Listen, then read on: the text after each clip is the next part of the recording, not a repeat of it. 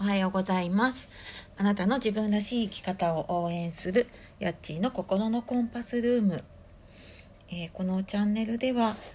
えーと、ラジオトーク、まあ、初心者で本当にど素人のヤッチーが日々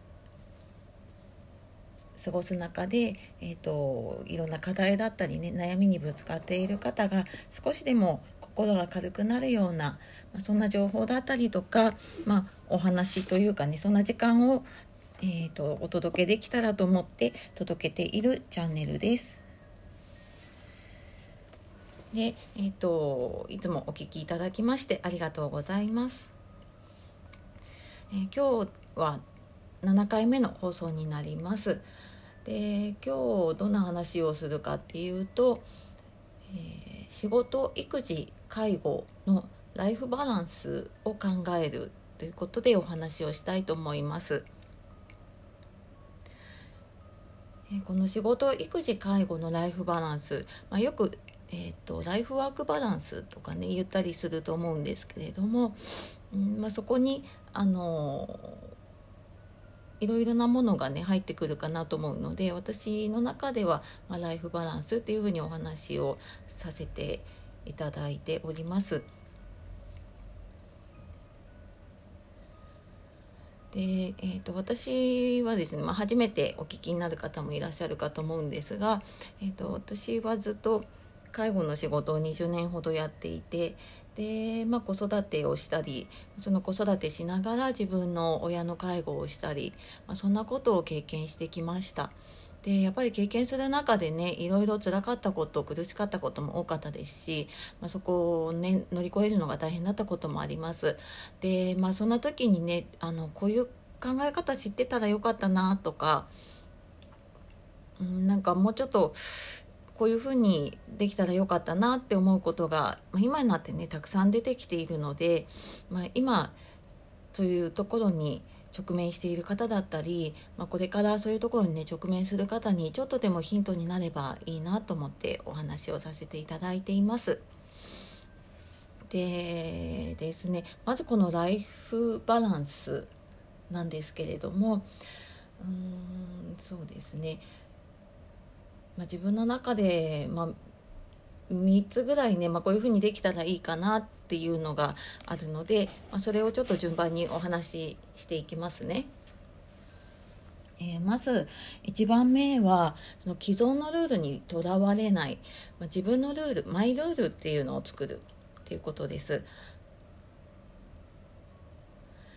どうしてもこう仕事はこうしなきゃいけないとか、まあ、子育てこうしなきゃとか介護はこういうふうにするものだっていう、まあ、いろんなルール、ま、自分でその決めてしまってるルールもあればやっぱり周りでこう暗黙の了解というかね常識とされているルールっていうのがたくさんありますよね。でやっぱりねあの女性が結婚したらこう家庭に入らなきゃいけないっていうのも、まあ、昔にからね日本にあったルールだったりすると思うんですけれども、まあ、そういうのにとらわれてしまうとねあの結婚すると働けなかったりとか介護は家族がするものだって思ってしまうと介護を例えばプロに任せるっていうのはねちょっと常識から外れてしまうっていう風になってしまうと思います。ので、えーと、自分のその置かれている環境っていうのを見てねあの、ま、仕事もね働き方もたくさんあるのでうん全てこう会社に勤めて正社員っていうのだけが仕事じゃないですし、うん、子育てもその母親が全部やらやるっていうのが子育てでもないし介護も家族だけがやって必ずうまくいくっていうものでもないなって私も経験上思っています。なので、うん、自分の中で、えーと、そういうルールっていうのを一回取っ払ってみるといいんじゃないかなと思います。で2番目が、えーと、それぞれの時間を分けないで考えてみましょうっていうことです。どうしてもこう仕事の時間子育ての時間介護の時間って分けて考えようとしてしまうとまあ、時間はねみんな平等に24時間与えられている中でうんやっぱりそれぞれに使える限界っていうのがあると思うんですね。まあ、例えばあの働いているワーキングマザーだったら、まあ、私もそうだったんですけれども仕事1日8時間やって、まあ、通勤がプラスアルファであって、まあ、そうするともう育児にかけられる時間っていうのが、まあ、本当にないですよね。朝と夜のほんのちょっとの時間になり、まあ、昼間は、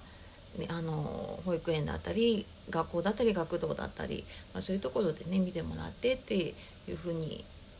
なると思います。ただまあそれもあのそういうところで子育てをあの一緒にやってもらっているっていうふうに考えることで、まあ、そこは特に分けなくてもいいんじゃないかなと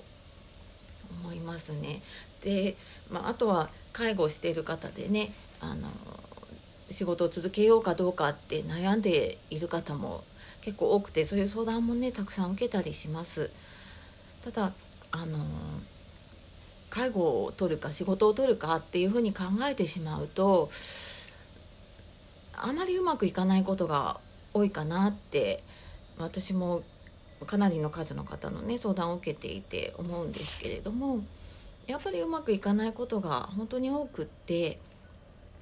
なので、まあ、まずそう分けないでじゃあ仕事をしながら介護するにはどうしたらいいかなっていうことで考えていった方が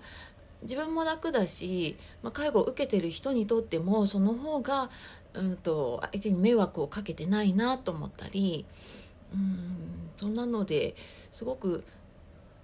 お互いにねあの余裕を持って過ごせるというか、まあ、一緒にいる時間をね楽しく過ごせるようになるんじゃないかなと思っています。なので、まあ、そのそれぞれね時間を分けないで考えるっていうことですね。あとはまああの子育てしながら仕事をするのであれば今はあのリモートワークだったり在宅ワークだったり、まあ、いろんな働き方があるのでうん子育てしながら仕事をするとかうんまあ、仕事の環境に子供をね連れて行けたりとか、まあ、いろんな環境があると思うので、まあ、そういう情報を集めてその中で自分に合った方法っていうのをね考えてみるといいかなと思います。でえっ、ー、と3番目は、まあ、1番2番とつながるんですけれども、まあ、その人とか物っていうのをねうまく使って仕事育児介護を両立させるっていうよりは、まあ、それぞれをこう合わせて統合させてみるっていうことですね。その人物っていうのを使って、えーと、両立じゃなくて統合させてみる、まあ、そんな風に考えてみるとうまくいくんじゃないかなというのがまあ結論ですね。で、まあ、私自身もそうだったから言えるんですけれどもどうしてもやっぱり自分で抱えてしまうんですね。で人にこうお願いするのって責任を放棄するのだったり、まあ、自分のやり方じゃないやり方でねこうやってもらうことに納得がいかなかったりとかうーんなんかやっぱり自分の納得いくようにやりたいなと思うと全部自分でやろうって思っちゃうんです。でも結果的に全部自分で抱えてしまったことで自分も苦しくなるしうん、まあ、例えばこのね仕事育児介護を全部自分でやろうとすると、まあ、どうしても限界がありますよね。なのでうんまあ人に頼るとかね、まあ、今いろんなサービス、まあ、外注できたりとかうん、まあ、いろんなそういうねあのお願いできるところもあるので、まあ、そういうものとかね情報っていうのをうまく使ってやっていくことでうーんなんか両立っていうのじゃなくって全てがこうつながってうまく回っていくのかなっていうふうに感じています。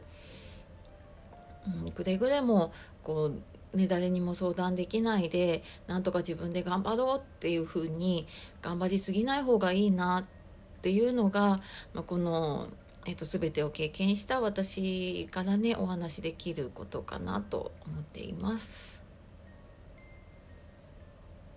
はいというわけで、えーと、今日は仕事育児介護をいかにこう統合させられるかっていうことでお話をさせていただきました。で、まあ、その中でねあの既存のルールにとらわれないとかそれぞれ時間を分けて考える人物をうまく使って両立じゃなくて統合していきましょうっていうことで、えーと、お話を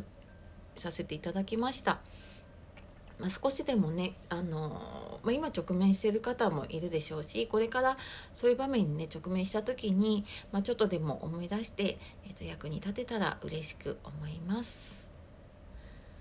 はいえー、限られた時間の中で、えー、ちょっと全てお話はできていないんですけれどもまたきっとこの話、えーと、お伝えしていくかと思いますので、えーと、また引き続きお聞きいただけたら嬉しく思います。それでは今日も素敵な一日をお過ごしください。やっちーの心のコンパスルームでした。さようなら。